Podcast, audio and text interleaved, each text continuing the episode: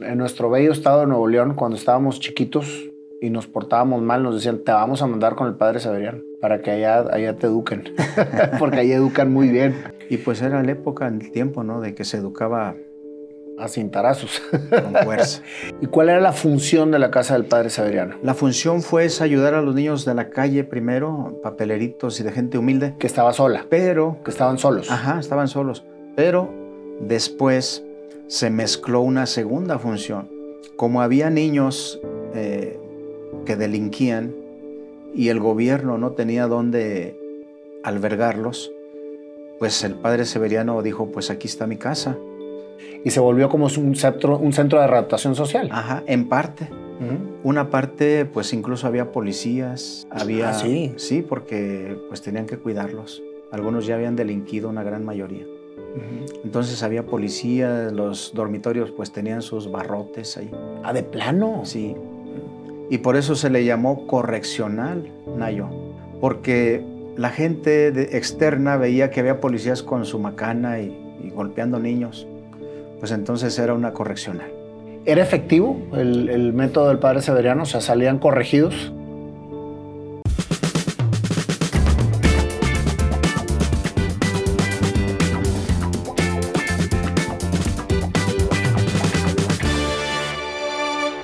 Padre, ¿cómo estás? Qué honor tenerte Muy aquí. bien, Nayo. Gracias por invitarme. Gracias a ti, más de un año y medio que te conocí y que desde que te conocí me platicaste la historia, dije, yo tengo que tener al padre José Guadalupe Rayas en mi programa. Sí, sí, sí, me dio mucho gusto conocerte aquel día y este, yo también me quedé con esa esperanza que nos íbamos a volver a ver. Y qué bueno que Dios nos puso hoy el camino y el tiempo para que nos pudiéramos ver. La verdad es que para mí es un honor tenerte aquí, padre, y que nos platiques no solo toda la labor que estás haciendo dentro de la casa hogar del, del padre Severiano, sino de todo lo que está detrás de un sacerdote que ha dedicado su vida al servicio de los demás. Sí, Nayo, con todo gusto, con todo gusto. Gracias por esta oportunidad y lo haré. Dime, eh, padre, te voy a decir Lupe, padre Sí, Lupe, claro. porque él, él me dijo, soy el padre Lupe, pero dije yo, pues es el padre José Guadalupe Rayas. No, soy Lupe, todos me conocen así. Como el padre Lupe. Sí, Bueno, claro. vamos a, vamos a, a- si me das la oportunidad, para hablarte de tú eh, dentro de la entrevista y poder entrar un poquito más en- Claro en, que la sí. parte de, de intimidad para que nos platiques toda Claro la que historia, sí, claro que sí, Nayo. ¿De dónde eres, padre? Soy originario de León, Guanajuato, Ok. donde la vida no vale nada. Donde la vida no vale nada. Tan bonito León. Pues la verdad que sí, digo, pues Monterrey también es muy hermoso. Tengo 14 años aquí, pero León, la verdad que también es muy bonito. Platícame, padre, ¿cómo fue tu infancia? ¿Cuántos hermanos tienes? Somos ocho hermanos. Somos ocho hermanos, este, cuatro hombres y cuatro mujeres. Yo soy el menor de los hombres, o sea, soy el cuarto de los hombres, pero el sexto en el orden general. Qué padre es vivir una familia grande y sobre todo cuando eres niño, ¿no? Sí, pues fue toda una aventura y, y jamás me arrepiento de haber vivido así. Al contrario, eso me llena cada vez que lo recuerdo.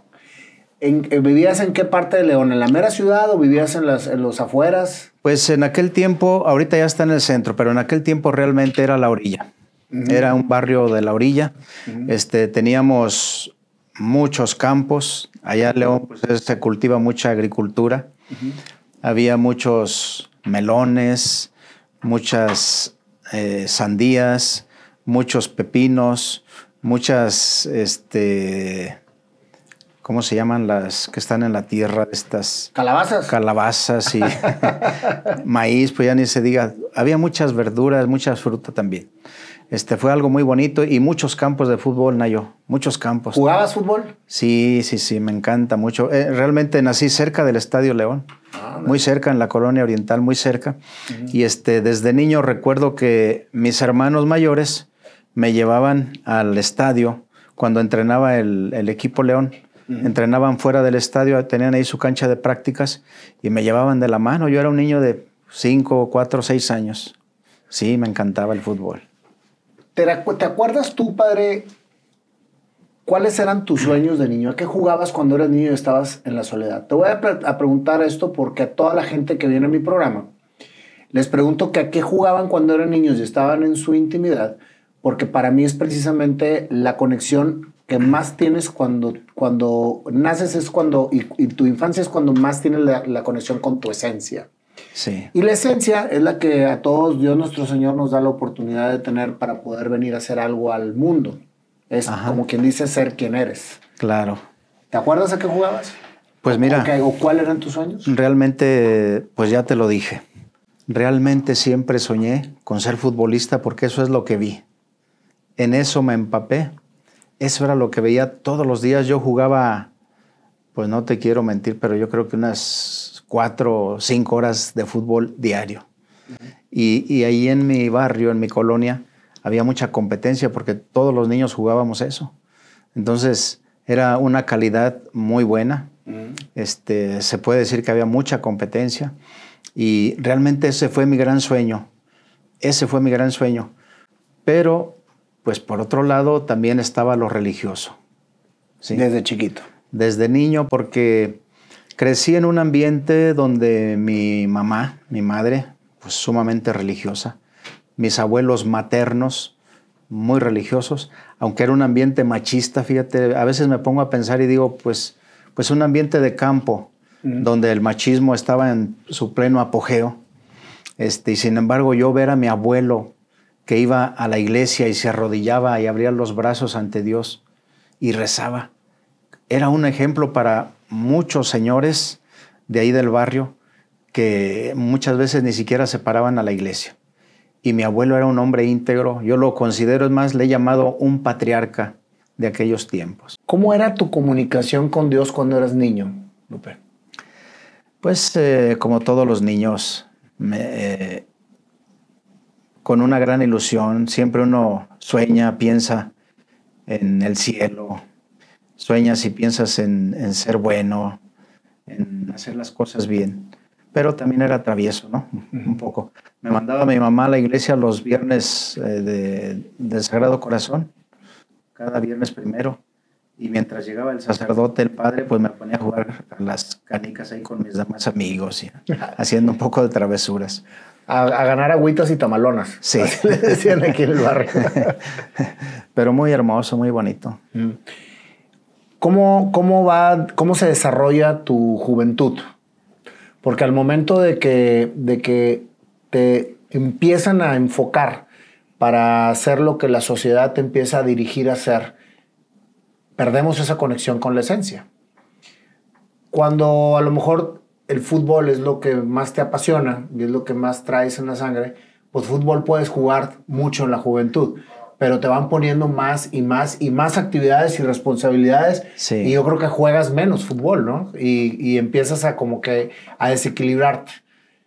Sí, sí, mira, para mí, yo, por ejemplo, cuando entré a la secundaria, entré también a una eh, secundaria de religiosas.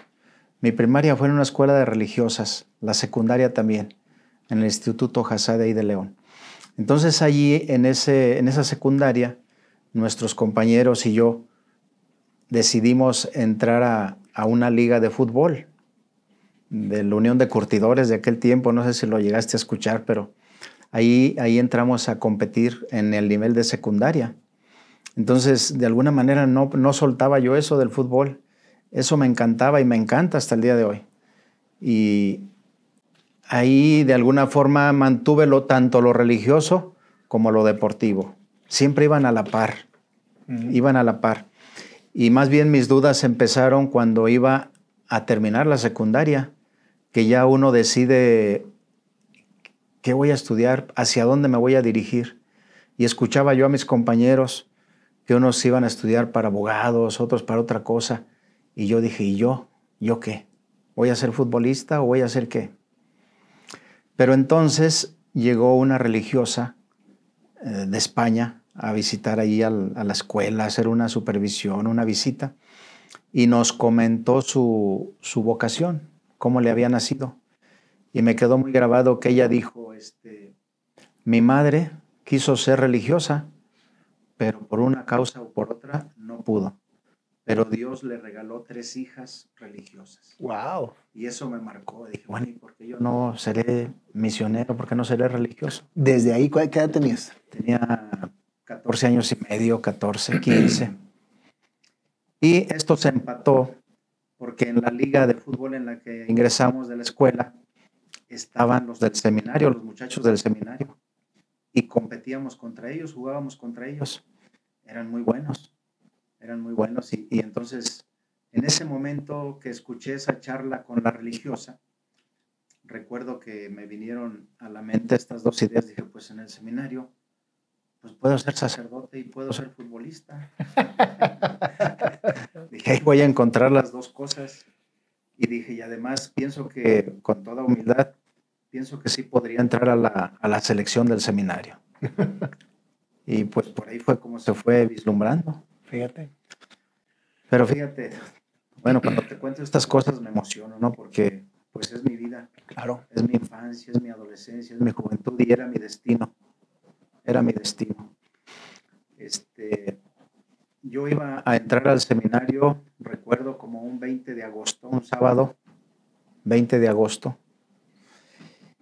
Y el jueves anterior, dos días antes, mis compañeros del barrio fueron a decirme, oye Lupe, bueno, en el barrio me dicen Tena, ¿verdad? Tena. Tena. ¿Por qué? Pues fue un apodo que me pusieron de niño. ¿Nunca supiste por qué? Pues por los futbolistas, por los Tena y Ah. andaban en ese tiempo. Ok. Entonces llegaron y me invitaron. Oye, Tena, vamos a jugar con, con las fuerzas básicas de León. Era jueves, ellos jugaban los domingos, querían tener un sparring ahí para, pues para entrenarse. Ok, pues vamos. Y fuimos a la cancha de prácticas de ellos y este, faltaban dos días para irme al seminario. Y pues con toda humildad sí me gustaba jugar bien. O sea, eras buen futbolista. Pues lo, creo que lo hago bien. Sigue siendo buen futbolista. Sí, ya, ya no me responden las rodillas, pero sigo siendo bueno. Me gusta. Este, y recuerdo que el entrenador, que era un detector de talentos muy importante en León, que detectó a los mejores de aquel tiempo, este, recuerdo que al terminar el partido me llamó a mí y a otro compañero. Y me dijo, oigan, muchachos, los invito a que se unan a nosotros a entrenar. Les veo que tienen futuro. En las fuerzas básicas. Sí, les veo que, que pueden desarrollarse. Ese fue uno de los momentos más claves de mi vida, Nayo. Porque pudiste haber decidido irte por el fútbol. Sí, sí, sí, lo tenía de alguna manera. ¿No crees que de cierta manera eso mismo te lo va poniendo Dios en el camino para fortalecer tu fe? Sí, y, y créeme que pienso que tomé una decisión siendo muy joven, una decisión de vida existencial. Tomé una decisión muy fuerte, pero no me arrepiento. ¿Qué fue lo que te hizo tomar la decisión de meterte al seminario en vez de irte a las fuerzas básicas? Creo que hablamos, hablé con el entrenador. Este, si fueron tres minutos, fue mucho, cuatro o cinco minutos, pero pienso que fue toda una vida. En ese momento, yo inmediatamente me, me dije, tengo 15 años, a los 18 años yo debo estar jugando en primera división y en un año más tengo que estar en la selección mexicana y luego tengo que estar en Europa, en fin, así inmediatamente me llegó todo eso a la imaginación. Pero también pensé, dije, va a haber dinero, carros, fama. Pero por otro lado pensé, dije, puede haber perdición. Puede haber perdición porque no está nada garantizado en esta vida, no está nada seguro. Y los riesgos eran una fractura. Digo, si hay una fractura, Se acaba la carrera. se acaba la carrera, ni estudié, ni me preparé, ni nada. O si no sé administrarme, no sé manejar como tantos, desafortunadamente tantos futbolistas de, de aquella época, este, digo, voy a, voy a terminar en la nada. Voy a terminar en la nada. Y además dije, ¿qué tanto puede durar una carrera de futbolista? Diez años. Y por otro lado, eh, me vino el, otro, el angelito, y me dijo, si te vas al seminario, te vas a preparar, allá vas a jugar mucho fútbol, este, vas a ser un misionero, y entre más edad tengas, entre más edad tengas, vas a, a tener más experiencia y vas a poder ayudar a muchísima gente. Entonces comparé esas dos vidas. Bueno, y por otro lado tengo que decir la actitud de mi padre, ¿no? Que era un hombre también de carácter y de decisión. Me había costado trabajo convencerlo que yo me iba a ir al seminario, porque como él como hombre, pues seguramente que no quería. Los hombres les cuesta más. Mi mamá cuando le dije que me iba al seminario, pues encantada, ya me tenía las maletas hechas, pero mi papá le costaba mucho. Entonces, este, pensé, si le digo ahora, faltando dos días, que no me voy, no, pues así me va a poner. Fíjate la cantidad de decisiones que tenías, o sea, todo toda la información que tenías en tu cabeza para tomar decisiones que iban a ser completamente parte importante, muy importante de tu vida. Sí. Y a, y a una edad muy temprana, tenías 14 años y medio. Sí. Sí, era una decisión muy trascendental pero no me arrepiento, creo que hice la mejor decisión. ¿Qué le dijiste al, al, coach, le dije, al, le dije, entrenador? Sí, le dije, ¿sabe qué? Pues este, lo siento mucho, pero yo ya decidí irme al seminario. Y dijo, joven, volteé a ver allá a sus compañeros. Mire, todos están volteando hacia acá. Ellos quisieran estar aquí en su lugar, en el de usted y en el de su compañero. Y usted lo está desechando. Dijo, yo le recomiendo, quédese a estudiar aquí afuera y se viene a entrenar conmigo. Y le dije, no, yo ya lo decidí. Y dijo, bueno, pues se la pierde, se la pierde. Pero si un día usted mm, sale del seminario, ya no quiere estar, aquí lo espero. Ándele. Sí, no, pues fue algo muy, muy grande, muy fuerte. Pero te sentiste convencido de la decisión que tomaste. Me sentí convencido, sí, sí, me sentí convencido. Mi otro compañero sí aceptó. Ah, el otro compañero sí, aceptó. ¿Y llegó a, profesional? A segunda división. Hasta segunda. Hasta segunda, sí. Fíjate que ahí, eh, Lupe, es bien importante sentirte seguro de la decisión que tomas y que la tomes bajo lo que tú quieres tomar y no lo que la gente te incita a tomar. Ajá. ¿Por qué? Porque Tú ahorita mencionaste a tu papá, pero lo mencionaste como algo que tú, habías logrado convencerlo para el seminario. Sí. Él no te dijo vete aquí o vete allá. No, no, no. Él Igualmente tu mamá. Ellos siempre fueron muy respetuosos. Exacto. Pero hay mucha gente que toma decisiones por lo que la gente quiere para uno y no por lo que uno quiere para mí mismo, para sí mismo. Y es precisamente donde entra la decisión propia. Porque si tú te dejas guiar por lo que la gente te dice, entonces vas a tomar una decisión para la gente, no para ti. Claro. Sí, no, yo, yo me sentí muy libre de tomar la decisión. Este, y al contrario, siempre me sentí respaldado por ellos. Siempre ellos nos, nos dijeron a mis hermanos y a mí, lo que ustedes decidan, pero siempre que sea para bien, cuenten con nosotros. Entras al seminario a los 15 años. A los 15 años. O sea, prácticamente de secundaria a preparatoria. Ajá, hice la preparatoria ya en el seminario. Cuando se entra al seminario se puede entrar desde la preparatoria, no antes. en aquel tiempo, incluso en aquel tiempo se podría entrar incluso desde la secundaria. Desde la secundaria. Desde de 12, de 11 años. ¿Cómo es la vida de un joven en el seminario, sobre todo a, esa temprana edad?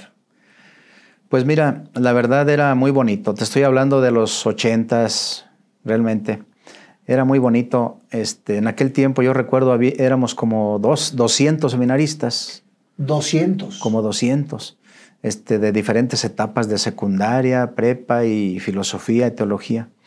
Este, y, nos veíamos como hermanos, como amigos. Era un ambiente muy bonito y de mucha competencia. ¿No hay bullying dentro del seminario? Sí, también hay bullying.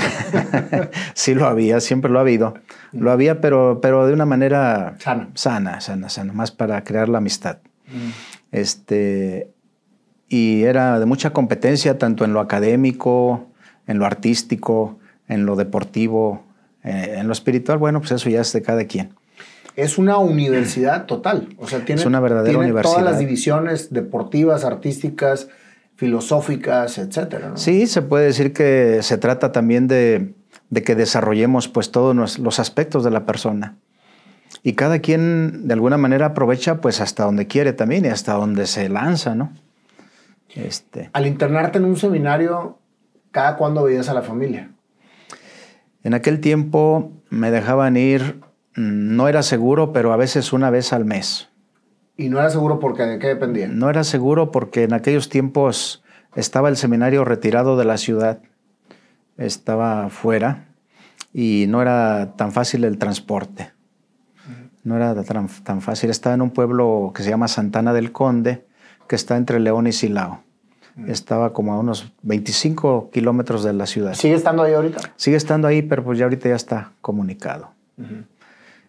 Entonces era complicado poder ir y venir. Era complicado tanto para nosotros como para la familia. ¿Y en tu caso cuántas veces veías a la familia en el año? Pues este, se puede decir que unas cinco o seis veces. ¿Extrañabas? Sí, mucho. Al principio extrañé mucho. Sobre todo porque eran muy unidos, ¿no? Muy unidos, sí. Y también extrañaba mi ambiente de mi colonia, de mi barrio y a mis amigos de la secundaria. Pues yo no sé, me imagino que compartimos la misma experiencia tú y yo y los de nuestra época.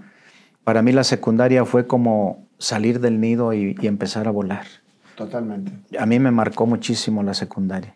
Uf, a mí igual. Estuve en cuatro, era bien vago. Sí. Porque en primaria pues eres un pollito. Sí, totalmente. Y estás muy arropado por la familia. Y, en secundaria ya te suelta un poquito y ya, pues claro, todo eso es otro mundo muy bonito. Lupe, para la gente que está en el seminario, tú como hombre, eh, ¿cómo, cómo, cómo partes el tema humano? Porque obviamente entras, son puros hombres y no hay mujeres eh, y obviamente es la etapa de la vida en la que más estás con el tema de, de que te gustan las chavitas, etc. ¿Cómo, ¿Cómo es que ustedes se, se arropan en la fe y están tranquilos en ese sentido? Ahí la clave es lo que tú dices, saber dar prioridad a lo que hemos elegido, ¿sí? a, nuestra vocación. Eh, ¿Cómo la logramos? Cómo, ¿Cómo se puede superar esa etapa? Yo creo que los tiempos han cambiado. En aquel tiempo había mucha, pues muchos valores, traías más espiritualidad, pienso, más el ambiente favorecía más. Ahora es más difícil. Ahora sí, yo creo que hoy sí son de admirarse los que se van al seminario, los jóvenes, eh, y también los que se casan, ¿verdad? Pero para nosotros, en mi, en mi tiempo, en mi época, yo llegué decidido al seminario. Dije, ahora sí voy a estudiar al 100%, me voy a meter de lleno al estudio, me voy a meter de lleno a la oración, voy a hacer deporte, mucho deporte, el fútbol que me encanta, voy a orar mucho y, este, voy a, a estudiar eh, todo lo que yo pueda, lo voy a hacer. Voy a cultivar toda mi persona, a, relacionarme, a socializar, a explotar lo que no había yo explotado y desarrollado. Esa fue mi, intención muy clara que tuve. Y yo, pues lo digo con toda humildad, no soy el mejor del seminario ni de, ni de mi época, pero sí puedo decir que yo no desperdiciaba tiempo. Yo todo el tiempo lo aproveché en algo. Yo no perdía el tiempo en otras cosas, sino en lo que me gustaba y en lo que sentía que me iba a cultivar. Claro. Fíjate que ahí es precisamente lo, el convencimiento de la decisión que tomes, sea la profesión que sea la que, que te quieras dedicar. Pero cuando estás convencido, creo que Dios te da la fortaleza para poder asumir cualquier situación que te toque vivir, para poder fortalecerte en lo que quieres encontrar y en lo que quieres lograr. Claro. Y, estoy, estoy eh, de acuerdo contigo en el sentido de que ahora es más difícil, es mucho más complicado, pero sin embargo la fe no tiene vigencia. Sí, no, no, siempre es actual. entonces, cuando realmente decides hacer algo, entonces tienes que tener tu fe bien pescada. Sí, sí, efectivamente. Ahorita estamos hablando del sacerdocio, pero creo que cada una de las profesiones o cada una de las actividades que nos toca vivir como seres humanos necesitamos ese convencimiento, esa fortaleza espiritual para lograrlo. Sí, es correcto. Se necesita amar lo que hemos elegido, lo que hemos decidido y, profundizarlo, ¿verdad? Yo creo que lo que hoy se está de moda, ¿no? Que hay que hacerlo con pasión. Pero ya lo decía Confucio, busca un trabajo que te guste y jamás volverás a trabajar un solo día en tu vida. O sea, busca lo que te gusta y lo disfrutarás siempre. Busca lo que te gusta. ¿Verdad? Busca lo que te gusta. ¿Cuántos años tú estuviste en el seminario? Mira, este, llegué a los 15, me ordené faltando ocho días para los 28. Para los 28, 13 años. 13 años. ¿La preparatoria, tres años? Tres años. Después hice un año de noviciado y luego hacíamos un año de servicio nosotros, de magisterio, ayudar en una parroquia, ayudar en el seminario o ayudar en algún otro apostolado. Incluso algunos de mis compañeros venían aquí a la casa hogar del Padre Severiano. Ahí daban, prestaban un año de servicio. Después fueron cuatro años de teología y al final medio año de, diaconado. Ok. Sí. O sea, es una carrera bastante larga. Bastante larga, bastante larga. Pero se hizo muy, muy bonita. la verdad, no la sentí tan larga. la disfruté. Ustedes como sacerdotes salen preparados para ser pastores guías de toda la gente de su comunidad o de la gente que, que se acerca a ustedes precisamente como feligreses. Así es, así es, Nayo. Porque no nada más es cuestión de darle la palabra de Dios, sino que te vuelves psicólogo, te vuelves psiquiatra, te vuelves acompañante de las personas, te vuelves este, escucha, cómplice en las, en las confesiones. ¿Cómo no llenarte de tantas cosas que recibes de la gente, buenas y malas, cuando estás practicando el sacerdocio? Sí, pues bueno, aquí entra lo que tú ya has señalado, ¿no? Sin la gracia de Dios no podríamos llevar adelante esto. Es muy, es difícil, es pesado y es desgastante humanamente escuchar los problemas de la gente, pero espiritualmente creo que Dios, estoy convencido que está con nosotros. Jesús está con nosotros cuando escuchamos a la gente, cuando estamos en la confesión, cuando estamos en una dirección espiritual. Este, Él es el que nos sostiene, nos da la luz, nos da la paz y nos da la tranquilidad. Yo, sinceramente, pocas veces, pocas veces quedo así muy... Desgastado energéticamente. Sí, pocas veces. Sí ha habido, no, no digo que no las hay, porque hay, hay personas que llegan muy, muy cargadas, muy pesadas y quieren desahogarse y traen problemas muy difíciles. ¿Estudian mucho psicología ustedes? Pues eh, estudiamos durante la carrera. Sí tenemos una rama de psicología, pero yo creo que nuestra mayor, nuestro mayor aprendizaje es en el día a día. Sí, pero sí, sí lo estudiamos también. Sí, te vuelves un terapeuta. Sí, nos volvemos terapeutas ya en la práctica, ¿verdad? este, y pues con escuchar gente de, toda. Tú te instruiste en un seminario misionero. Efectivamente, sí, ¿Qué diferencia hay? cuántos tipos de, de, ramificación hay dentro de los seminarios o dentro de la preparación sacerdotal? Bueno, pues eh, quisiera indicarte por lo menos a, grosso modo, pues dos, dos, unos sacerdotes que son diocesanos o seminarios diocesanos que son exclusivos de una diócesis como Monterrey, por ejemplo, la, arquidiócesis de Monterrey, que está aquí en el estado y abarca la mayoría de los municipios del, estado. Okay. Hay otra arquidiócesis, digo, otra diócesis en, en Linares, entre estas dos diócesis abarcan todo el estado. Todo el estado de Nuevo todo León. el estado de Nuevo León. Pero hay estados que tienen dos, tres o cuatro diócesis dentro del mismo estado. Ok. que serían como los municipios del estado. Como los municipios. Y el sacerdote que se ordena para una diócesis, pues va a servir en, ese, en esa diócesis solamente. Y cada diócesis tiene un obispo. Cada diócesis tiene un obispo. Y aquí Monterrey, pues tiene un arzobispo porque de alguna manera se puede decir que coordina, que liderea a diócesis más pequeñas que están alrededor, como es Linares, como es Saltillo, como es Piedras Negras. Si lo hablamos como si fuera política, el obispo es el alcalde y el, y el arzobispo es el gobernador. Algo así. Digo, para que la gente lo entienda, porque así cuando me lo explicaron así más o menos fue como yo entendí cómo estaba. algo así. Sí, sí, sí, con eso lo podemos entender. Y el otro tipo de seminarios, pues es en el que yo estoy y muchos otros jóvenes entraron a seminarios misioneros, se les llama de religiosos, ¿sí? A nosotros se nos llama religiosos porque nosotros hemos decidido vivir en comunidad. ¿Cómo? Pues estamos eh, enviados siempre dos o tres a un lugar y vivimos en comunidad como hermanos. El sacerdote diocesano anteriormente podía vivir con su mamá, con su familia. O sea, estaba hecho para eso. Hoy también ellos han visto que es difícil y pues algunos de ellos ya también viven. Pues viven en la parroquia. ¿no? O viven en su Sí, casa muchos sacerdotal. viven en la parroquia, una gran mayoría. Y nosotros como misioneros, pues podemos estar fuera de- del estado, fuera del país. Estamos en... Pero te asignan los lugares. Me asigna un superior a mí. Sí. Y ustedes no pertenecen a la parte de la diócesis, ustedes... No, no, no. Solamente en lo pastoral el arzobispo, pues sí, sí nos dirige, nos guía cómo quiere que trabajemos aquí. Pero qué lineamientos debemos seguir en lo pastoral. Pero se puede decir que en cuanto a autoridad, eh, me mueve a mí un, un superior, un compañero mío. Ok. Y durante tu carrera sacerdotal, ¿te ordenaste? ¿Y qué fue lo que empezaste a hacer? ¿Cuál fue tu primera misión?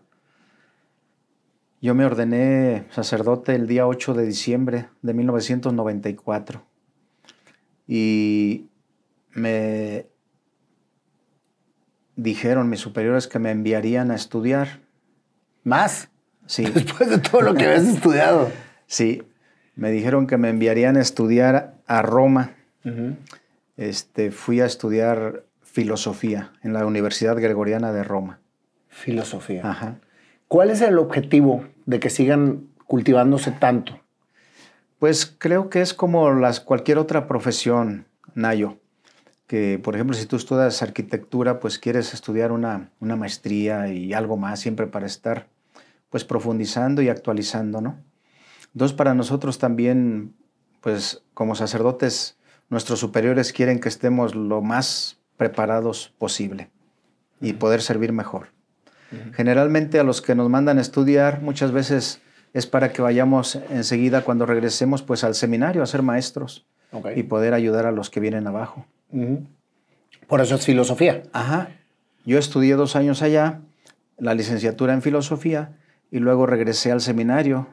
Regresé al seminario, estuve dos años y medio Dando clases. dando clases. y de ahí me mandaron en el año 2000 aproximadamente a Ciudad Juárez. Allá estuve también en el seminario de Ciudad Juárez también dando clases. Y esos seminarios a los que llevabas tú eran seminarios de misioneros. Era diocesano. Ah, era diocesano. Era diocesano, pero como estaban pues eh, solicitando apoyo y nosotros, nuestra comunidad de misioneros de la Natividad de María, les habíamos brindado apoyo desde años atrás, pues a mí me tocó también ir a reforzar ahí ese seminario. Entonces se echan la mano entre los diocesanos y los misioneros. Sí, sí, Siempre sí. están- eh, somos, trabajamos para el mismo patrón.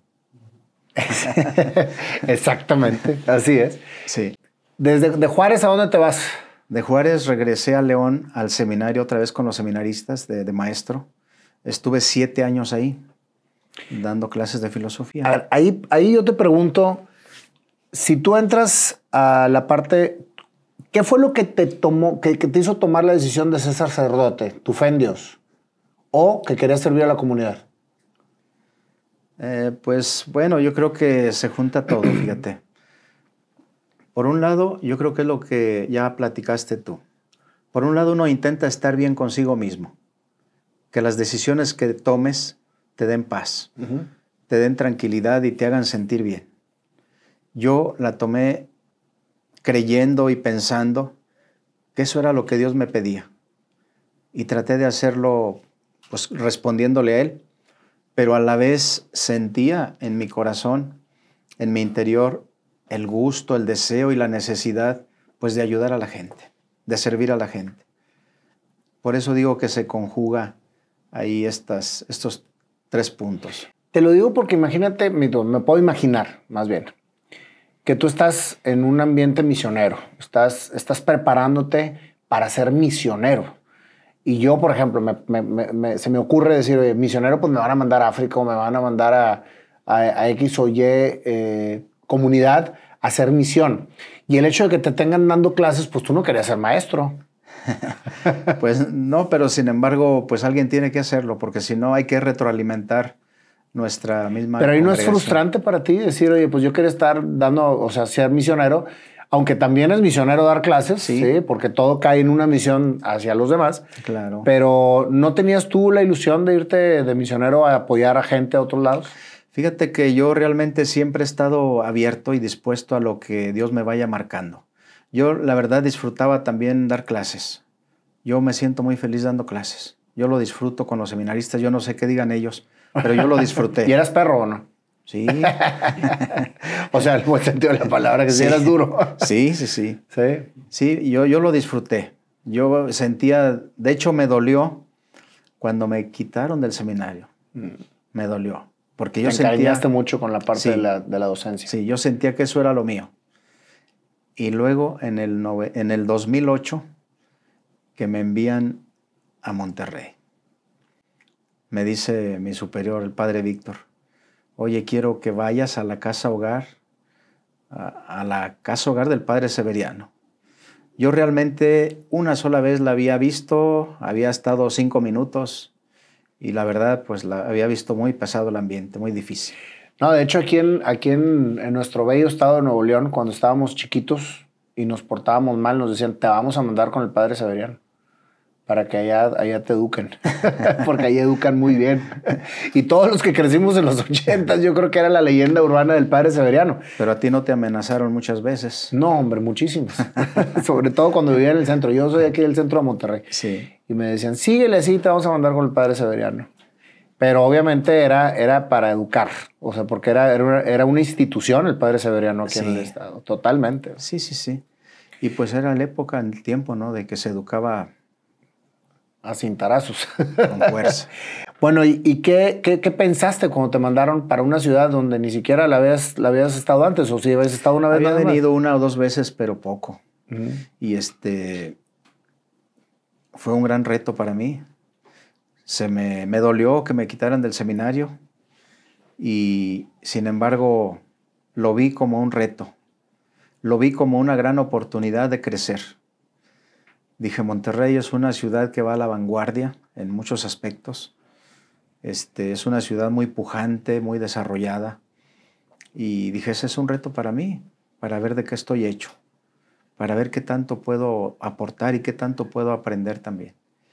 Y también interiormente dije, bueno, pues ahora me están pidiendo otra tarea que realmente la desconocía, pero bueno, pues ahí es donde hay que entrarle. Y acepté, acepté. Pude haber dicho que no. Claro. Pude haber dicho que sí no. se puede. Tenemos libertad de decir que no o negociarlo. Uh -huh. Bueno, muy, en sentido muy estricto, pues tenemos que obedecer, uh -huh. ¿verdad? Pero, bueno, pues somos humanos y se puede dialogar, se puede de alguna manera rebatir o lo, expresar lo que uno piensa. Platícanos qué es la casa hogar del Padre Severiano, porque nosotros que vivimos aquí en Monterrey, pues la mayor parte lo conocemos. ¿Qué es la casa hogar del Padre Severiano? Mira, la casa hogar del Padre Severiano sí es eso de lo que tú hablabas, que era una, un lugar muy estricto para enseñar, corregir a los niños. La fundó el Padre Severiano Martínez, nativo de Doctor Arroyo, Nuevo León. Él este, quedó huérfano a una edad muy temprana. A los ocho años ya estaba él huérfano. Uh -huh. De padre y madre. Tanto de padre y madre. Entonces, este, él eso lo llevaba marcado. Eso lo marcó. Uh -huh. Y eran tiempos de la revolución. Él nació en 1908, 1906. A él le tocó la revolución, le tocó ver pues cómo colgaban a, a las personas y además que quedó huérfano. No, no debido a eso, pero por enfermedades de los papás. Uh -huh. Pero él quedó huérfano. Entonces él siempre llevó eso en su, en su corazón. Y cuando él llega a ser sacerdote, él estuvo 10 años en Roma. Allá estudió 10 años. Y allá conoció la obra de San Juan Bosco en Turín. San Juan Bosco estaba de boga en aquel tiempo y bueno, sigue estando. Un gigante de la, del, de la atención a los niños, del cariño a los niños. El padre Severiano se enamoró de San Juan Bosco y cuando él regresa a, a Monterrey, después de ordenado sacerdote allá en Roma, uh -huh. pues él ve a los niños en la calle, a los periodiqueritos, a los papeleritos, a la gente humilde, los ve dormidos en la calle, los ve sin trabajar, sin, digo, trabajando pero sin estudiar. Entonces eso le mueve el corazón y, y, lo que él ya había vivido. Entonces él se decide a formar una casa donde pudieran tener comida, hospedaje, educación, esos niños. Ese fue el origen. Así empezó. Así empezó. ¿Y empezó donde está ahorita? No, empezó en el centro de, de Monterrey. Empezó ahí en una casa que él alquiló. Este, ¿Él era misionero, el padre Severiano? No, el padre Severiano era diocesano, fíjate. ¿Y cómo le hace un padre para conseguir eh, propiedades, recursos, etcétera, para instituir su propia casa? Pues bueno, este, siempre se, se encuentra con gente de buen corazón. Siempre ¿Y ahí tiene que pedir permiso, permiso al, al, a la arquidiócesis? Sí, debe comunicar al obispo para eh, sus proyectos que está realizando, sí, para que el obispo esté enterado. Pero tiene libertad de poder llevar a la mesa cualquier proyecto que sea para la ayuda de la comunidad. Generalmente sí. Generalmente los obispos lo, pues si lo ven bueno, lo palomean. Claro que sí. Ok. Sí. Entonces empieza en el centro. Empieza en el centro de, de Monterrey, por Avenida Doctor Cos, ahí en mero centro. En la, Yo vivía a la en vuelta. El barrio antiguo. Yo vivía ahí en el Doctor Cos y Suazo. Ándale. Por eso me era más latente todavía el de te voy a mandar con el padre Severiano. Estaba prácticamente a la vuelta de mi casa, Ándale. el hogar del padre Severiano. Bueno, pues entonces no estoy mintiendo. No, nada más que tengo que preguntar como si no supiera para que la gente que nos esté escuchando sepa también la historia. Y luego de ahí pasó a los años, a los pocos años, a los seis años, cinco años, pasó al municipio de Guadalupe, donde termina Monterrey y empieza Guadalupe, que es ahora la colonia Lindavista, en la avenida Constituyentes de Nuevo León.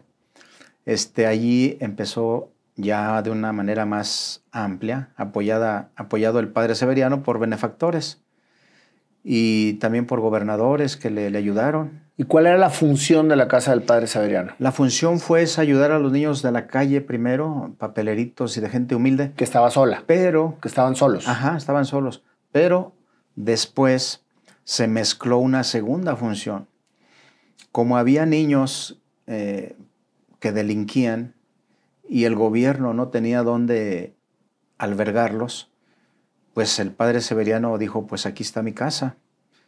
Y Mándame a todos los que están haciendo travesuras. Pues sí, porque él cuenta que los tenían en la cárcel de mujeres, y- o, o me imagino que de hombres, pero pues eso en lugar de beneficiarles les perjudicaba más. Por lo tanto, el padre Severiano dijo, pues aquí está la casa, mándamelos. Y realizaron ahí un convenio, un consorcio. El gobierno le enviaba alimentos para que se cocinaran. Fíjate qué buen dinamismo del padre. Sí, tuvo O una sea, visión porque finalmente estaba ayudando o apoyando a la comunidad y se volvió como un centro, un centro de adaptación social. Ajá, en parte. Una parte, pues incluso había policías, había... Ah, sí. Sí, porque pues tenían que cuidarlos. Algunos ya habían delinquido, una gran mayoría. Entonces había policías, los dormitorios pues tenían sus barrotes ahí. Ah, de plano. Sí. Iban a la, a la escuela, pues los policías estaban atentos, iban a la iglesia igual, iban al campo igual. Tenían que estar atentos. Pero estaba la otra parte de niños que pues que no eran malos, simplemente Y no, no, había- Necesi- no se mezclaban. necesitados, pues se, se mezclaban en parte y por eso había que estar cuidando. Qué complicado y qué responsabilidad también para ustedes, ¿no? Sí, y por eso se le llamó correccional, Nayo. Fue una correccional, porque la gente de- externa veía que había policías con su macana y, y golpeando niños, pues entonces era una correccional. Pero los, había otro, el otro grupo de niños que no eran delin- delincuentes. Y no se metían los policías con ellos. No, con ellos no.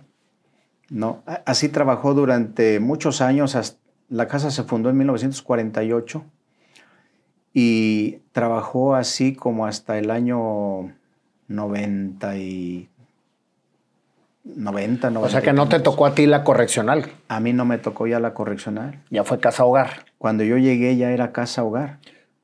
Sin ¿Por, em- por qué el parteaguas de que, de que se de correccional volviera otra vez a ser casa hogar? Porque al- alrededor de los años 90, eh, ahí no tengo bien preciso el dato, pero sí ya el gobierno instituyó sus propios centros De correccional. de, de readaptación para menores.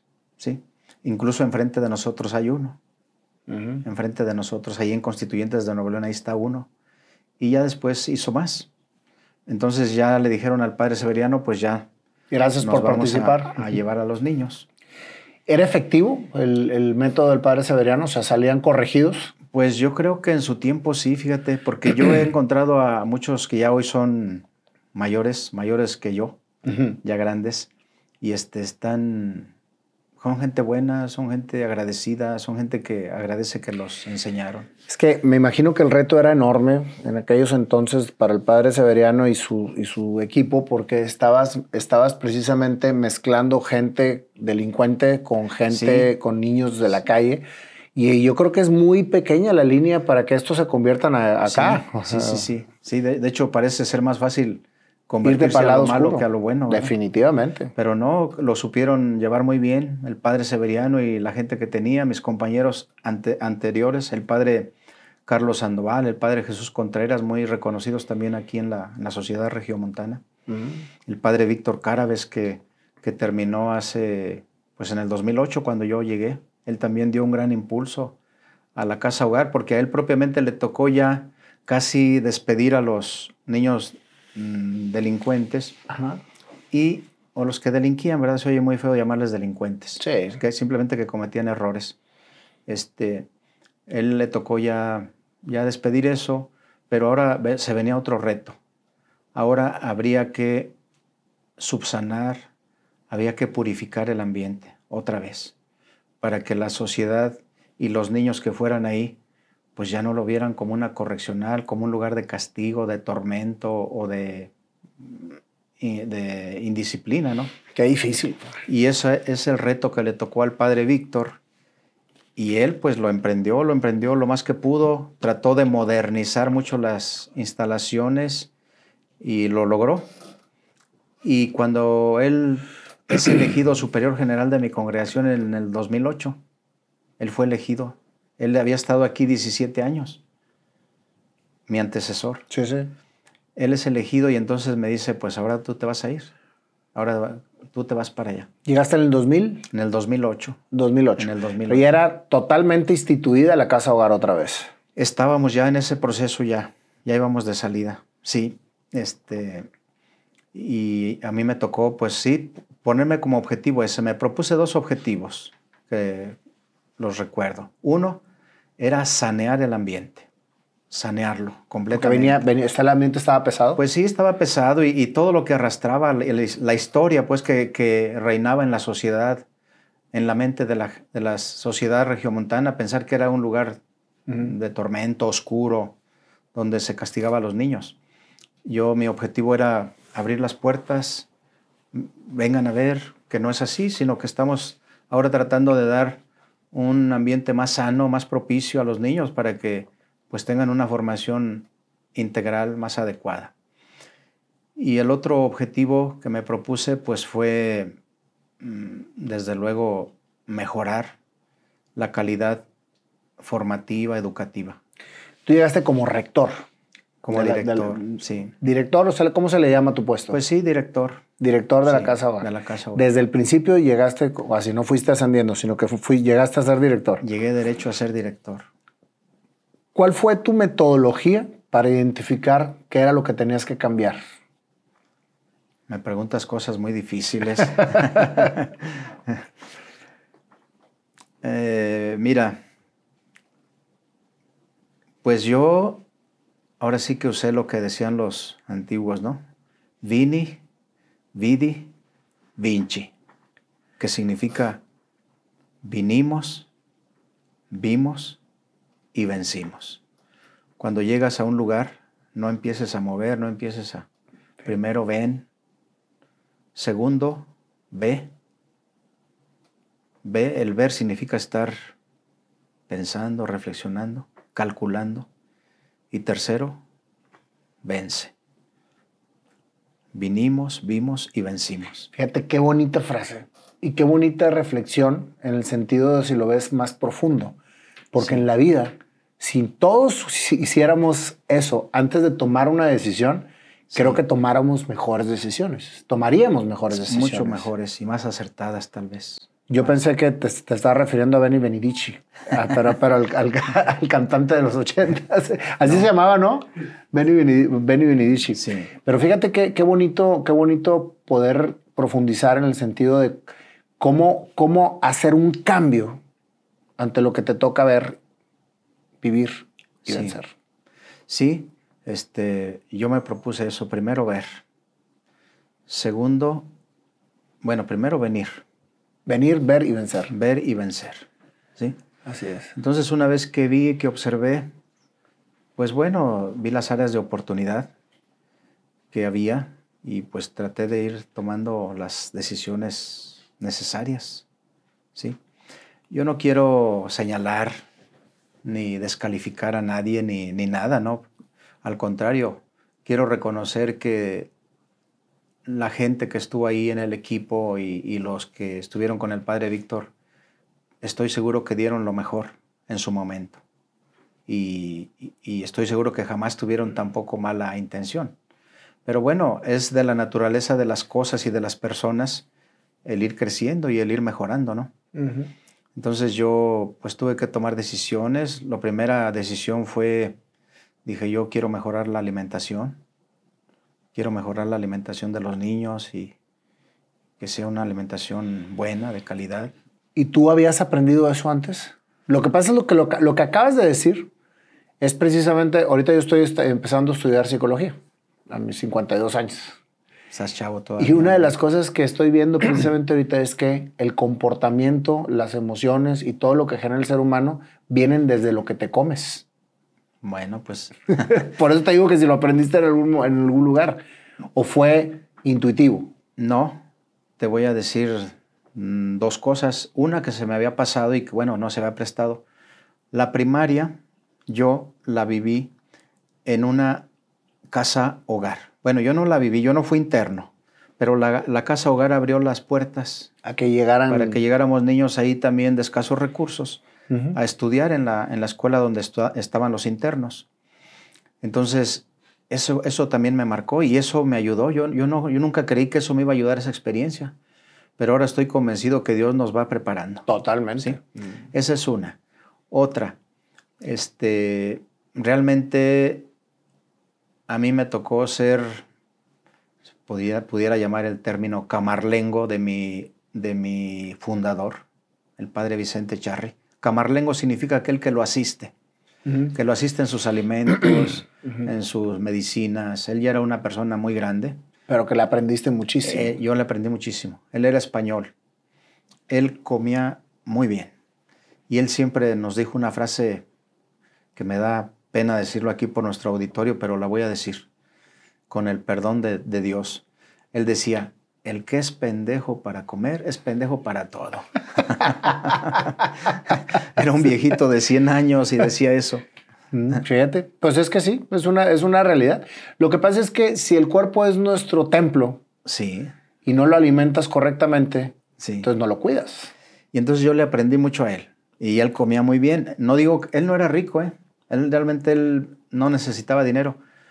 Porque no necesitas dinero para comer bien. Muchas veces sí, pero generalmente no. Él comía muy sanamente, muy sanamente, un caldito de pollo, una ensalada, una fruta, lo que fuera, lo más sencillo. Entonces, a mí eso me marcó. Y aparte de mis convicciones personales, siempre es hacer las cosas bien y, con calidad y lo mejor posible. a mí me gusta comer bien. Soy misionero y puedo comer de todo y he comido de todo. Y muchas veces Quizá tampoco he comido, pero generalmente la gente nos da mucho. Sí. Y, y lo que sea. Pero yo estoy acostumbrado a todo. Pero digo, bueno, pero si se pueden hacer las cosas bien, ¿por qué no las vamos a hacer bien? Entonces mi primer decisión fue sobre la alimentación, sobre la cocina, sobre el comedor, tenerlo digno, tenerlo lo mejor posible. ¿Te encontraste mucho, pues deteriorado un poco porque, pues te digo, no quiero menospreciar ni menosvalorar lo que se ha hecho y se había hecho. Creo que todos hicimos lo que pudimos en, en el momento. Pero bueno, pues era un reto para mí y me propuse eso. Entonces por ahí empecé. Segundo, empecé, dije, tengo que unir al, al, personal que labora aquí, porque pues se habían convertido en islas, en poderes, en pequeños reinos dentro de la casa, dije, pues tengo que unir. De hecho, esa fue una de las encomiendas que me dio mi superior. padre Víctor me dijo, te pido de favor que logres la unidad del grupo, del equipo. Ah, dije, bueno, pues me das un gran reto, pero lo haré, lo intentaré. cuando él regresó a los meses, al mes, a los dos meses, me dijo, ¿cómo vas? ¿Ya lograste la unidad? Le dije, bueno, pues creo que lo he logrado. Le dije, por lo menos ya nada más hay dos grupos. ¿Cómo? No, pues te felicito. ¿Cuáles son esos dos grupos? Le dije, pues ahora ya nada más están todos contra mí. ¿De plano sí, sí, sí, sufriste rechazo como con toda la pues, imposición que, que, tenías que hacer? Pues es natural. Pienso que lo veo natural como en cualquier grupo al que llegas tú, ¿no? Me imagino que el presidente de la República cuando llega a, bueno, antes era Los Pinos, me imagino que hasta el barrendero, hasta el jardinero lo ve, pues lo ve mal, pues se estaba acostumbrado al anterior. Claro. ¿Verdad? Pero yo, lo considero normal, lo considero natural. No, no, no sentí un rechazo eh, personal. Ok. Pienso que era normal. ¿Cuáles son las características de los niños que, llevan, que llegan ahí? ¿Son niños de la calle, niños que abandonan, niños que los van a depositar ahí? ¿O qué edades tienen los que están, los, la gente que está dentro de la casa hogar? Todo eso también ha cambiado, Nayo. Este, hoy el DIF nacional y sobre todo el DIF estatal han implementado una serie de, de normas, de leyes, pues creo que han sido favorables para la seguridad de los niños. Anteriormente, aquí en Nuevo León hasta el 2011, si no me equivoco, fue cuando surgió la, una primera ley ya para casas hogar más, más formal. ¿sí? Había otras que habían sido intentos y que no habían tenido tanta fuerza, pues. Pero a, partir del 2011 surgió una ley ya más, más estricta, más formal, donde ya los niños, todo niño debería de tener un tutor ya no debería haber niños eh, huérfanos sin, sin nadie que se hiciera responsable de ellos, porque eso se había prestado a muy malos manejos. No, no aquí, pero sí en, el país. A tráfico de, o cambiarlos, o de un lugar a otro, etcétera. Cosas muy pesadas. ¿sí? Entonces, todo eso hizo que nosotros también pues, nos reformáramos, nos actualizáramos en la casa hogar. Y ahora este, nuestros niños, los que atendemos, haciendo un análisis de lo que el padre Severiano quería, dijimos, pues vamos a volver a ofrecer a niños que estén en situación de vulnerabilidad, en situación de en riesgo de calle, porque a veces no es que no los quieran, sino que a veces no los pueden atender como quisieran los papás. Claro. Y con esto, además, se añadió que la ciudad creció enormemente. Las distancias, los trabajos de desde la mañana hasta en la tarde. y sí es cierto que hay, hay niños que quedaron huérfanos, pero hay otros niños que sus papás no los pueden atender.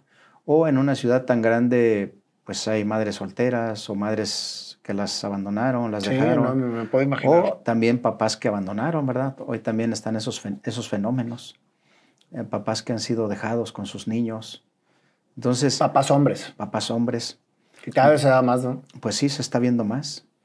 Y luego lo de las redes sociales y los niños que se quedan a veces solos viendo solamente la tele o iban a la escuela y no había quien los atendiera, pues no iban a, tener una alimentación adecuada, iban a estar en riesgo de la delincuencia, etc. Entonces hoy ha cambiado todo esto. La casa hogar propiamente viene a ser un aliado para todos estos niños y estas familias que no tienen hoy las condiciones favorables para poder brindarles la atención que ellos requieren. O sea, se ha saneado mucho el ambiente. ¿Y qué, edades de niños tienes? Tenemos de 6 a 15 años, todo lo que es la etapa primaria y la etapa secundaria. ¿Y los tienes separados o todos están en la misma convivencia? Este, tienen, realizan actividades conjuntas y otras separadas, de acuerdo a como sea la naturaleza de la actividad. ¿Y cómo le haces para controlar que los, que los grandes no abusen de los chicos? Tenemos toda una organización, tenemos todo un, equipo de personal muy profesional ya, muy capacitado y muy estructurado. Hay una supervisión muy, muy grande. Quiero decirte que durante 60 años la Casa Hogar solamente atendió a varones durante 60 años. Mm. Y del 2008 hacia acá el padre Víctor ya había preparado el camino para que se uniera un grupo de niñas también. Y hoy, desde el 2008 hasta, hasta este día, es mixta la casa. Todavía más reto. Sí. O sea, tienes niños, niñas, mm, eh, jóvenes y jovencitas. Sí. Pero sabes que esto fue favorable en muchos aspectos porque algunos de ellos eran hermanitos. Y pues ya a veces el dolor de dejar la casa y el dolor de dejar a una hermanita todavía, pues dijimos, pues mejor que estén aquí los dos, el hermanito y la hermanita, o las hermanitas y el hermanito. Y eso era un gran consuelo para ellos Claro. y un gran, una gran ayuda. Y el ambiente se saneó muchísimo, ¿eh? Favoreció mucho. Sí, claro, es que las mujeres son el balance de todos los seres Sí, humanos. la verdad que sí. Yo, yo antes notaba un ambiente más ríspido, más, pues más agresividad, más, sí, más, más, más eh, se encrespaban más fácilmente los niños. Claro. Y cuando llegaron las niñas sentí que se equilibró, que se saneó. ¿Y están, o sea, están separados niños y niñas o están dentro de... Conviven, conviven como, como hermanos, como en una escuela. Y cada quien en- tiene sus los dormitorios. dormitorios sí son separados, los dormitorios son separados, pero conviven muy bien, se ven como verdaderos hermanos, como verdaderos amigos. Y todo eso tú, a ti te tocó instituir todos esos cambios. Sí, se puede decir que yo me tocó estructurar todo eso ya de manera más formal, más, más profesional, más integral. Este, ahora, pues les damos, mira, eh, eh, tratamos de incorporar, de integrar a la familia también, al quien tengan, a la mamá, a la abuelita, a la tía, quien sea el responsable. Tratamos de darle también formación. Realmente nuestro modelo de atención lo hemos elaborado ahí a través de la experiencia. Y nuestro modelo de atención podemos decir que es como una mesa. Tiene cuatro patas, cuatro pilares. Uno de ellos es la orientación familiar. Le dedicamos también tiempo y atención a la familia para pues fortalecerla y que pueda ayudar también, que contribuya a la formación de los niños. Otra, otra pata, se puede decir, otro, otro elemento del modelo es la orientación psicológica. Queremos que los niños tengan también pues, un- una, unas emociones, una afectividad, una tranquilidad emocional. ¿sí? Este, tenemos un equipo de psicólogos, un equipo de trabajo social, un equipo de pedagogía, tenemos un equipo, un gran equipo de maestros, un gran equipo de formación. Otro elemento del modelo educativo es la, el desarrollo humano. Ahí les damos el desarrollo espiritual. Además, ellos desarrollan sus habilidades este, motrices, culturales, artísticas. En el desarrollo humano también trabajamos sus buenos modales, sus buenos hábitos. ¿Sí? Y por último tenemos el, el elemento escolar, que es una escuela formal. Tenemos una escuela formal dentro, Avalada por la SEP. avalada por la SEP. Primaria, secundaria y preparatoria. Ahorita nada más tenemos primaria y secundaria. Primaria y secundaria. Sí, pero muy formal y, y de mucha calidad. Ese fue uno de los objetivos que también me propuse, da- brindar una educación, una formación de la más alta calidad. Me gustaría que un día vinieras. No, de hecho, quedamos en que íbamos a ir a visitarte. Y invito a quienes nos ven, a quienes nos escuchan, que vengan a ver la casa hogar. Este, hay mucho por mejorar, por perfeccionar, pero realmente nos sentimos muy contentos con lo que podemos brindarles a los niños. ¿De qué vives si todo es gratuito para los, para los integrantes? Pues tengo también un equipo de procuración de fondos.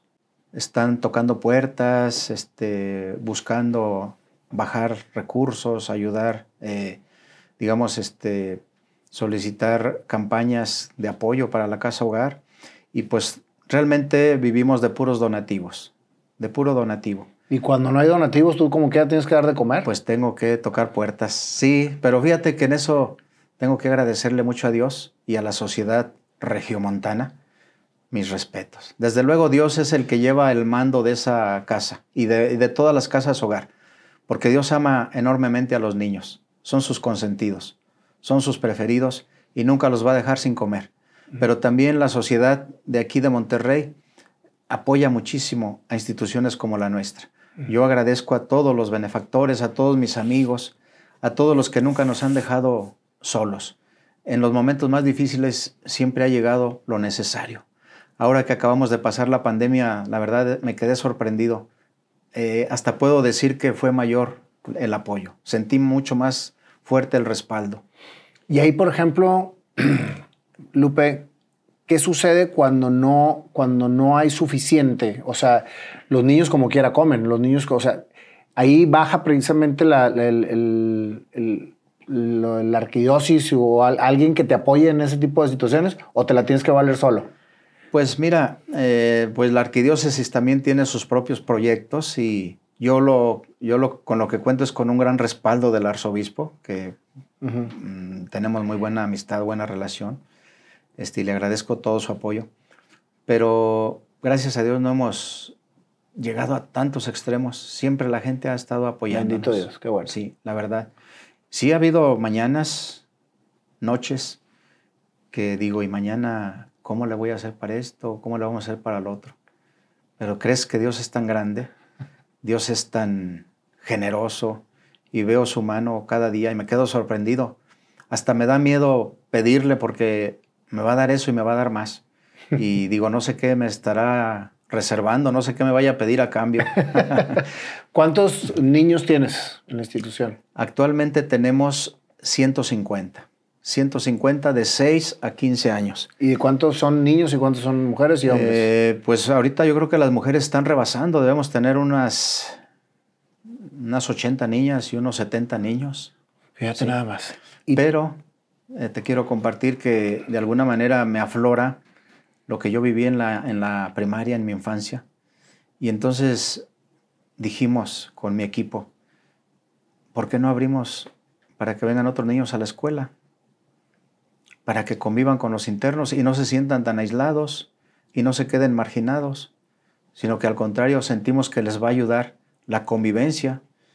Y además también pues va a ser un reto en lo académico, pues no dejarse tener que estudiar y socializar. Y, ¿Y cuántos de los 150 duermen en la casa hogar y cuántos salen? Y tenemos instalación para 100, pero en este momento tenemos 75. Duermen ahí. Ahí están de domingo a viernes.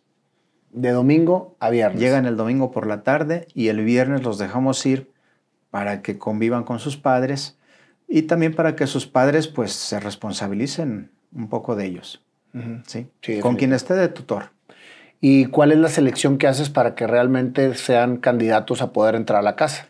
Pues mi equipo de trabajo social este, realiza entrevistas, evaluaciones y visitas de campo a los hogares que nos están solicitando. Incluso se entrevistan a, vecinos para ver si realmente es verdad lo que nos está diciendo esa persona y ver que realmente sean niños que lo, que lo necesitan. O sea, que todos los niños que tienes ahí tienen familia por lo menos un tutor. O sea, hoy no puedo tener, ni yo, ni en todo México, no puede haber alguien que no tenga un tutor. Si no es el papá biológico, la mamá o la abuelita, pues tiene que ser la madrina o por lo menos el que haya recibido la, la, esta, la custodia okay. legalmente. Pero no podemos tener a nadie que no tenga un tutor, porque eso se convierte en un delito para nosotros hoy. Muy bien. Pues muchísimas gracias, Lupe, por toda esta historia tan bonita, que yo creo que Dios te ha bendecido a manos llenas. Y que eso que tomaste a los 14 años de decisión de irte por el lado misionero, en vez de ser futbolista, te ha dado grandes satisfacciones y bendiciones porque lo, lo, transmites. Muchas gracias, Nayo. Y créeme que he disfrutado la vida bien. No, me, no tengo de qué quejarme. Dios me ha dado de todo y en abundancia. Y hasta en el fútbol también. ¿Sigues jugando fútbol? Pues juego a veces hay una cascarita con los niños. sí, fíjate que cuando estuve en Roma, este, también armamos un equipo de sacerdotes del equipo mexicano y competíamos contra otros países. Y también me sentí muy bien.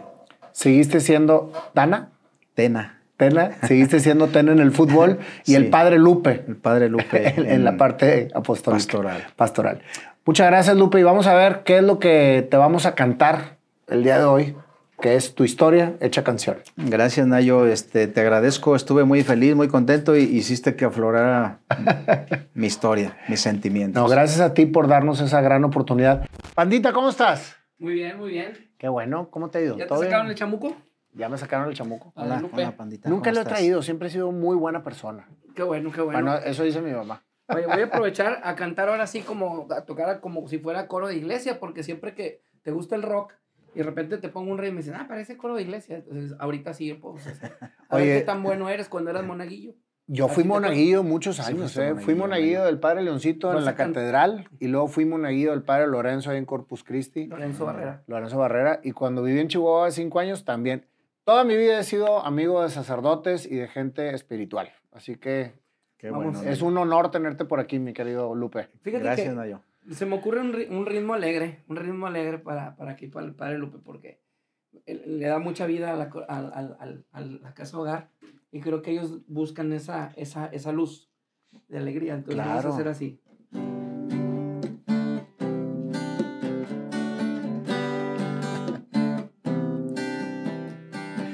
Había un niño en Guanajuato, Lupe se llamó,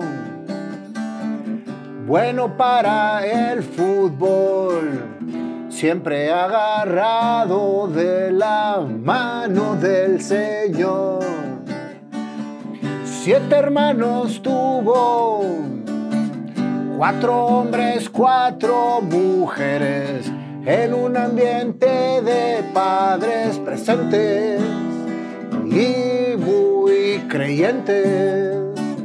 Así creció Lupe. Sus amigos jugaba fútbol y a la vez alababa al Señor. Muy bueno para jugar fútbol. Sus amigos le decían el Tena. Así de bueno era él y así fue creciendo. Un día llegó que una decisión tenía que tomar. Fútbol o el camino del Señor. Gran decisión. Las cosas pasan por algo. Lupe estaba con mucha confusión porque un entrenador le dijo vente a las fuerzas básicas dos días de antes de irse al seminario. ¿qué voy a hacer si a mi padre tuve que convencer para irme a servir a nuestro Dios Señor o jugar fútbol. En ese momento Lupe analizó, visualizó su carrera como un gran campeón, pero a su vez visualizó su carrera con el Señor y esa decisión tomó. Al seminario entró y a jugar fútbol también se dedicó. Mucho de las dos cosas él aprendió. Pasaron los años, mucho estudio, aprendizaje y fe. Sacerdote misionero se convirtió. A Roma se fue y siguió estudiando. Después se regresó y a la docencia se dedicó. Él siempre convencido por lo que fue el camino que Dios le fue poniendo enfrente, siempre al servicio de los demás, esperando hacia donde lo iban a mandar. Un día le dijeron a Monterrey te vas a dirigir una casa hogar. Y ahí estaba Lupe al servicio del Señor. Y dijo, dijo, ay les voy. Y a la casa hogar llegó. Muchos cambios, mucha estructura, mucho análisis de hacia dónde llevar a esos niños a tener un mejor hogar. 14 años ya van, muchos cambios has hecho ya. Hasta mixto volviste el hogar y todo para crecer. Dios te puso, Señor, un camino muy importante. Acompañar a sus niños y a sus infantes. Haceros hombres de bien, mujeres de bien, gente que corazón le sale y hace de su vida una emoción. Gracias Lupe por hacer por los demás. Y te lo digo por todas las familias que siempre tiendes a ayudar. Y ahora tu madre noventa y tantos años, feliz está ver a su hijo triunfar, porque ella le dio la gran bendición el Señor de un sacerdote tener en su familia y entre los ocho se la concedió. Tu papá caminando está terco como todo, pero más terco tú. Gracias a Dios los tienes a los dos lleno de bendición. No cabe, Lupe, que Dios te ama de a montón. Y aquí se termina esta canción. Bravo, bravo. Oye, Nayo. Dios te bendiga. Si es verdad que tienes déficit de atención, ya quisiera, quisiera tenerlo yo. Es que esto no lo canto yo. Esto realmente me lo van conectando desde arriba porque no hay manera la verdad que me estoy acordado. sorprendido de la síntesis que hiciste de mi vida. Muy Gracias. hermosa, gracias. Es un regalo que Gracias, a todos los que vienen Gracias. aquí, Gracias. sí, Gracias. De verdad, muy mi, bonito. mi querido Lupe, a todos los que me hacen el, el honor de venir a este programa a contar su inspiradora historia, como tú lo hiciste esta tarde, es lo que nos sale del corazón para ti. Pues, y vuelvo a repetir, como en todas mis entrevistas lo hago, si no fuera por la presencia de Dios y por el toque del Espíritu Santo, no hubiera canción. me voy convencido de que Dios está contigo. de verdad. Gracias. Él fue. Gracias y te voy a pedir un gran favor. Sí, claro. Danos tu bendición. Claro que sí. Con todo gusto, Nayo. Bueno, nos ponemos de Sí. En nombre del Padre, el Hijo, el Espíritu Santo. Amén. Nuestro auxilio está en el nombre del Señor, que hizo el cielo y la tierra. Señor, te pido que bendigas a tu hijo Nayo y a Pandita y a todos los que nos ven, y todos los que siguen a Nayo, al Canelo también. Bendice a su familia de Nayo, de Panda, de Canelo. Bendícelos para que te sigan alabando, te sigan bendiciendo a través de estos dones, de estas cualidades que les diste, de esta creatividad tan grande que eh, sobre todo brilla porque te tienen a ti en el corazón, porque siempre estás tú en sus labios, porque tú eres lo primero que brota de sus ojos, en sus palabras. Te pido, Señor, que les des mucha salud, mucha vida, mucha fuerza, mucha alegría, mucha paz. Y ayúdale a Nayo que siga haciendo el bien, difundiendo el bien a través de este don que le regalaste, para que siga ayudando a muchísimas personas que siga ayu- ayudando a mucha gente que lo necesita y que lo quiere. Y que la bendición de Dios Todopoderoso, Padre, Hijo y Espíritu Santo, descienda sobre ustedes, Nayo, Panda, Canelo y sobre todos los que nos ven. Amén. Gracias. Dios te bendiga. Muy bonito.